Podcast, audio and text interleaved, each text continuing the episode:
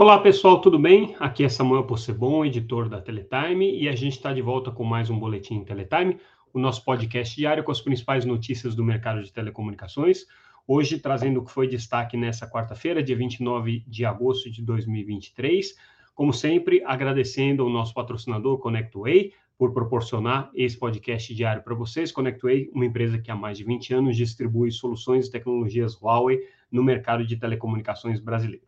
Vamos começar com a nossa principal notícia do dia, é, o projeto que prorroga as cotas de programação de TV por assinatura, cotas é, de programação brasileira de TV por assinatura, é, previstas aí para as operadoras brasileiras. É, a gente já vem comentando sobre esse projeto, o projeto do senador Randolfo Rodrigues, que basicamente propunha é, a prorrogação por mais 20 anos das, das, cotas de conteúdo nacional nas operações de TV paga brasileira, regidas pela lei do que é a Lei é, 12485, que é uma lei que, em 2011, estabeleceu uma série de regras para o mercado de TV por assinatura, entre elas essas cotas de programação que vão vencer agora no dia 12 de setembro. Pois bem, é, a gente já havia comentado que é, existia um movimento forte das operadoras de telecomunicações e das é, empresas de mídia brasileiras, sobretudo os grupos é, radiodifusores,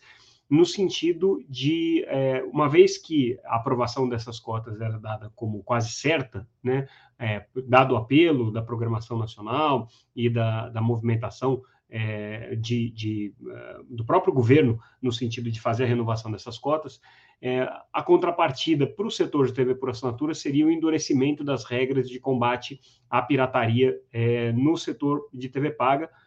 problema que é considerado aí o principal câncer hoje do setor de TV por assinatura. Então, na semana passada, a gente organizou o evento Pay TV Forum, é, que trata do mercado de TV paga. Esse ponto foi colocado pelos maiores operadores de maneira muito enfática, pelos maiores programadores de maneira muito enfática, uma preocupação geral do setor, que vem perdendo, né, não é novidade para ninguém, é, quase 2 milhões de assinantes por ano, boa parte deles para pirataria, pirataria que hoje já está estimada em mais de 6 milhões de domicílios no Brasil.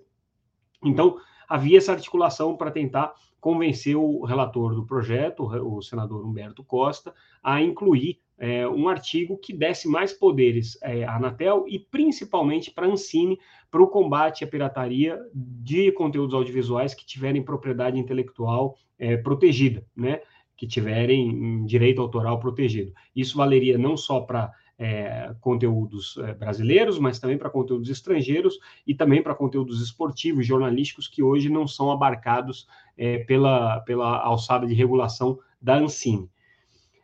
Pois é, não deu certo. É, o projeto do senador Humberto Costa até trouxe um dispositivo que, de alguma maneira, trata do tema de pirataria. Ele, no seu, no, na sua justificativa do projeto, diz que esse é um assunto importante, que precisa ser abordado, colocou um artigo ali mas é um artigo que está sendo considerado pelos especialistas que acompanham o tema completamente inócuo. É um blá blá blá sobre pirataria, dizendo que no futuro talvez tenha uma regulamentação sobre esse tema, respeitados os limites da atuação de cada agência reguladora. Ou seja, não diz nada e, é, pelo que a gente apurou, é, um, é, uma, é só uma, uma, uma conversa para boi dormir para que se coloque ali dentro desse projeto de combate, de, desse projeto de prorrogação das cotas, alguma coisa que fale de pirataria.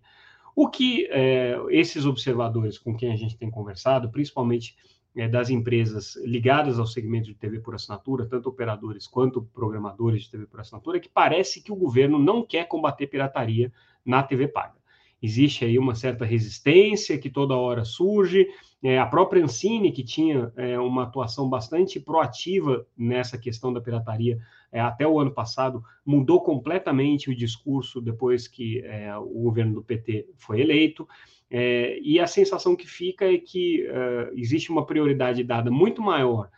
para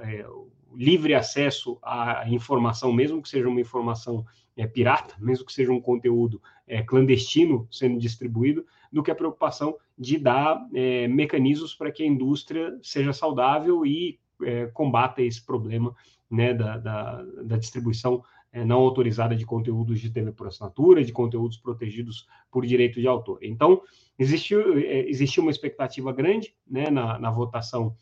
do substitutivo é, apresentado na Comissão de Educação do Senado, mas essa expectativa foi bastante frustrada pela, pela, pela redação que foi dada pelo senador Humberto Costa, é, e que agora, obviamente, vai ser discutida na, na próxima comissão, Comissão de é, Direitos Digitais, que vai tratar desse assunto né, também. É, mas agora o projeto tem caráter terminativo, ele está sendo votado aí com muita urgência para ficar pronto até o dia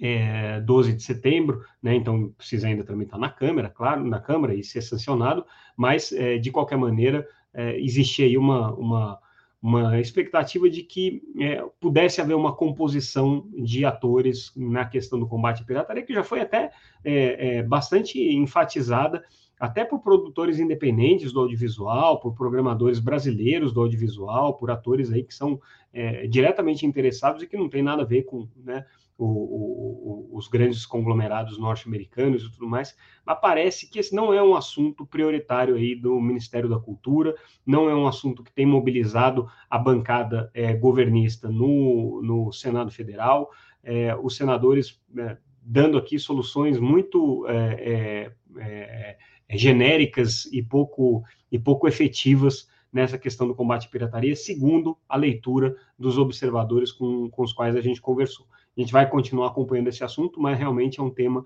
aí bastante complexo e, e pelo visto, né, não vai ser um tema é, muito, muito abraçado pelo Ministério da Cultura e pelo governo daqui para frente. Falando em Congresso, hoje foi anunciada a nova Frente é, da Conectividade Rural, uma frente parlamentar que tem integrantes mais de 200 parlamentares, né, integrantes aí de todas as bancadas, desde as bancadas é, governistas até as bancadas de oposição, como o PL, junta aí ruralista, junta é, atores aí de defesa da reforma agrária, é uma, é uma frente parlamentar bastante diversa, é interessante, importante, porque a gente sabe que conectividade rural é hoje um dos grandes desafios que o Brasil tem. Né? O Brasil realmente tem uma carência de infraestrutura no campo, e essa frente parlamentar certamente vai ser um, um, um ativo importante né, na defesa de políticas públicas, né, no, no, no, na defesa dessa causa de é, ampliar a conectividade no campo. Para as empresas de telecomunicações, é uma boa notícia no sentido que é mais uma frente parlamentar que pode ser aliada nas agendas do setor aí, principalmente no que diz respeito a questões tributárias, de políticas públicas, infraestrutura e tudo mais. Mas também pode ser uma fonte de dor de cabeça, porque ter uma frente parlamentar aqui é, preocupada com isso significa mais cobrança em cima das operadoras de, de telecomunicações, mais pressão em cima das empresas que provêm conectividade para que é, atendam os interesses aí do, do, cidadão, principalmente na área rural brasileira. Então, esse é um tema que, que é, esse é um tema que, que nos próximos nos próximos meses deve ser bastante é, é, discutido, né? É uma agenda prioritária hoje do governo, é uma agenda prioritária do próprio setor de telecomunicações. A gente lembra que existem metas aqui de cobertura é, em áreas é, não rurais especificamente, mas é, em estradas, em localidades é, mais afastadas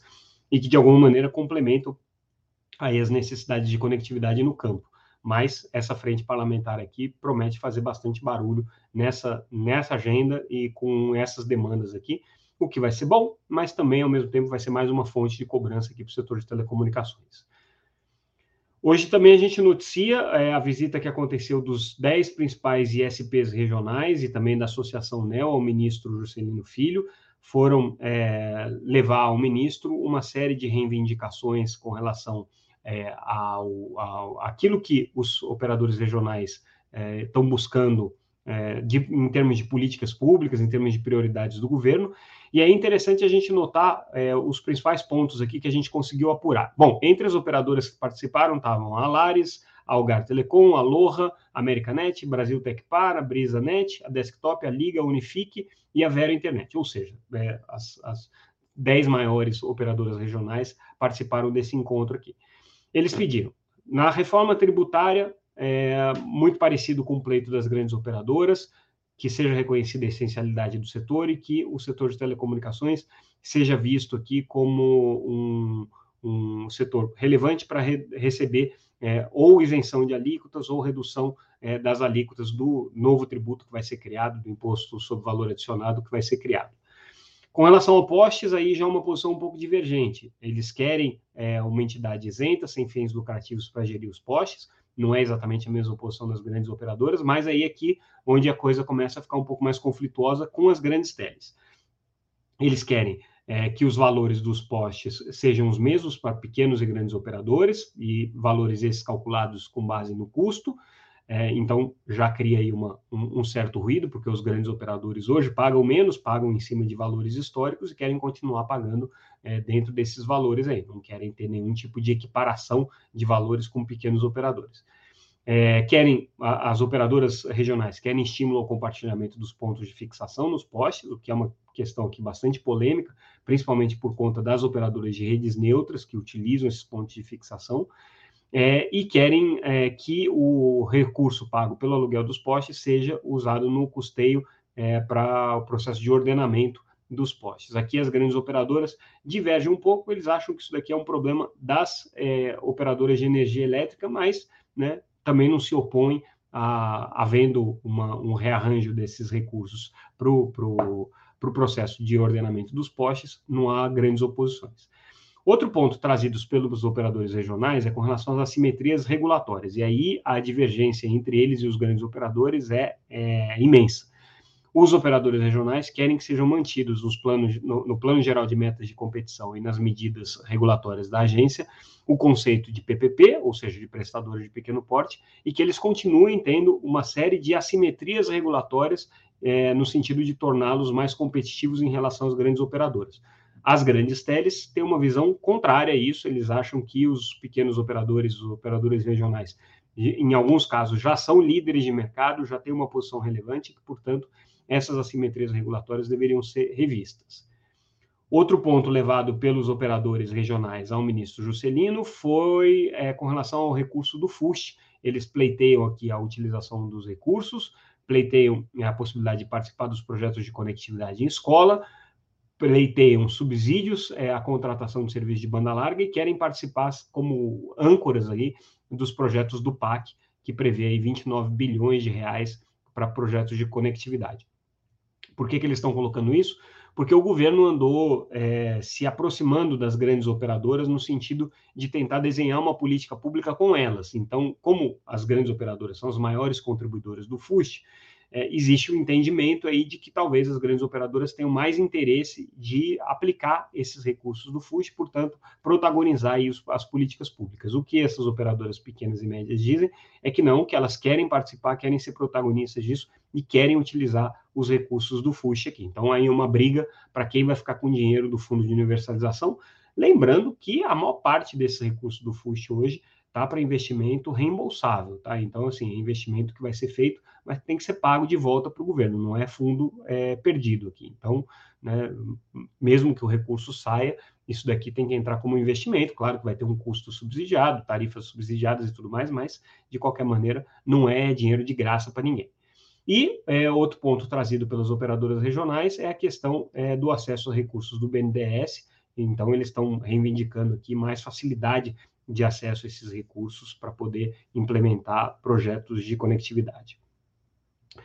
É, mudando de assunto agora, vamos falar sobre a desoneração da folha de pagamento. Também foi aprovado na Câmara dos Deputados é, a urgência do projeto, deve ser votado agora nessa quarta-feira. Então a gente não vai dar muito detalhe agora, porque é esse é um assunto que vai voltar, mas lembrando que esse tema da desoneração de folha de pagamento é fundamental, principalmente para empresas prestadoras de serviço, empresas de call center, empresas de instalação de redes, que é, tem como grande base aí de, de, é, é, de do, do, seu funcionamento é, uma quantidade grande de funcionários, né? Eles são grandes empregadores e aí a desoneração tem um impacto direto na vida deles. A estimativa aqui é que sem a desoneração é, da folha, o, o aumento de, de tributos vai passar de 13 pontos percentuais aqui só com, com o retorno às regras anteriores. Por isso que eles estão buscando né, a prorrogação dessa desoneração aqui. Notícia interessante de recursos humanos, Roberto Ritz, que foi presidente da Nextel, fez a venda da Nextel para Claro, também é, trabalhou na Oi, enfim, um executivo com alta é, quilometragem no setor de telecomunicações, vai participar do conselho da Unifique. Interessante que a Unifique é uma operadora regional que vai entrar no 5G, ou pelo menos tem outorgas para entrar no 5G, é, e é a primeira aqui a se movimentar a ter uma figura de peso, né, dando uh, aconselhamento aqui, né, no, na função de, de conselheiro ele vai muito mais nessa linha do que qualquer função executiva, mas dando aconselhamento para a estratégia da empresa nos serviços móveis, né? Então, a gente não tem visto muito isso nos operadores regionais, eles estão contratando pouca gente de mercado com é, especialização em serviços móveis. Tem muita gente da área de engenharia, gente capacitada, mas para outro tipo de infraestrutura. Para infraestrutura móvel, a gente ainda não começou a ver esse movimento, não. Então, aqui, esse, essa, esse primeiro passo da Unifique não deixa de ser relevante nesse sentido.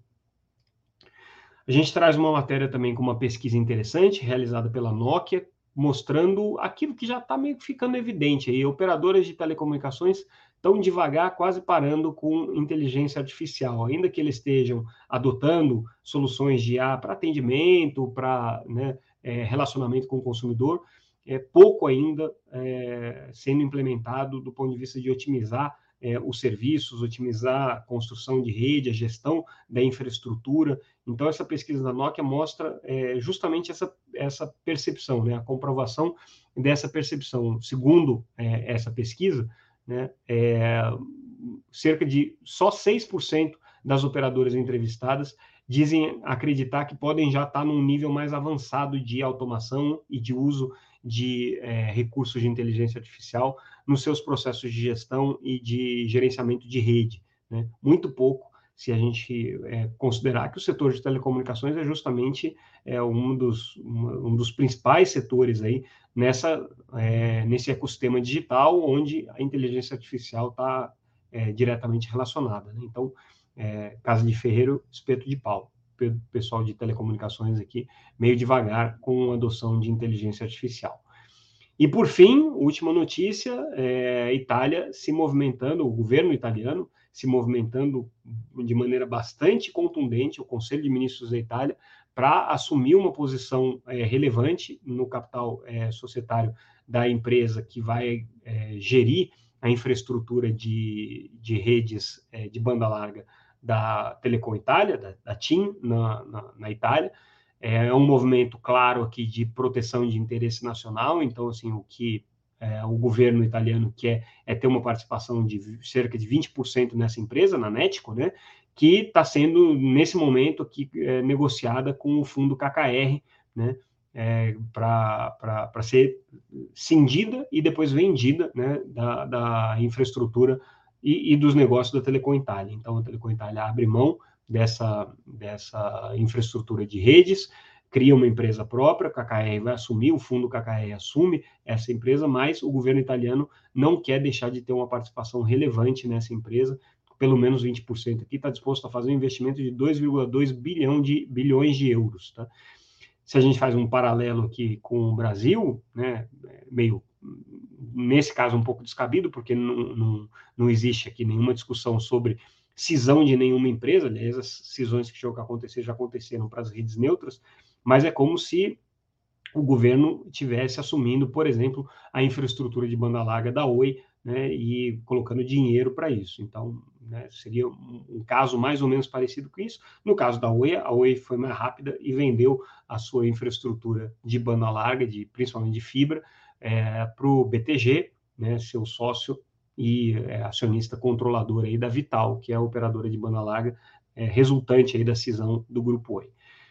É, então, interessante essa notícia aqui, né? Um governo de direita populista da Itália aqui, mas é, bastante preocupado com essa questão da soberania nacional, principalmente na questão da banda larga e no controle da infraestrutura de banda larga.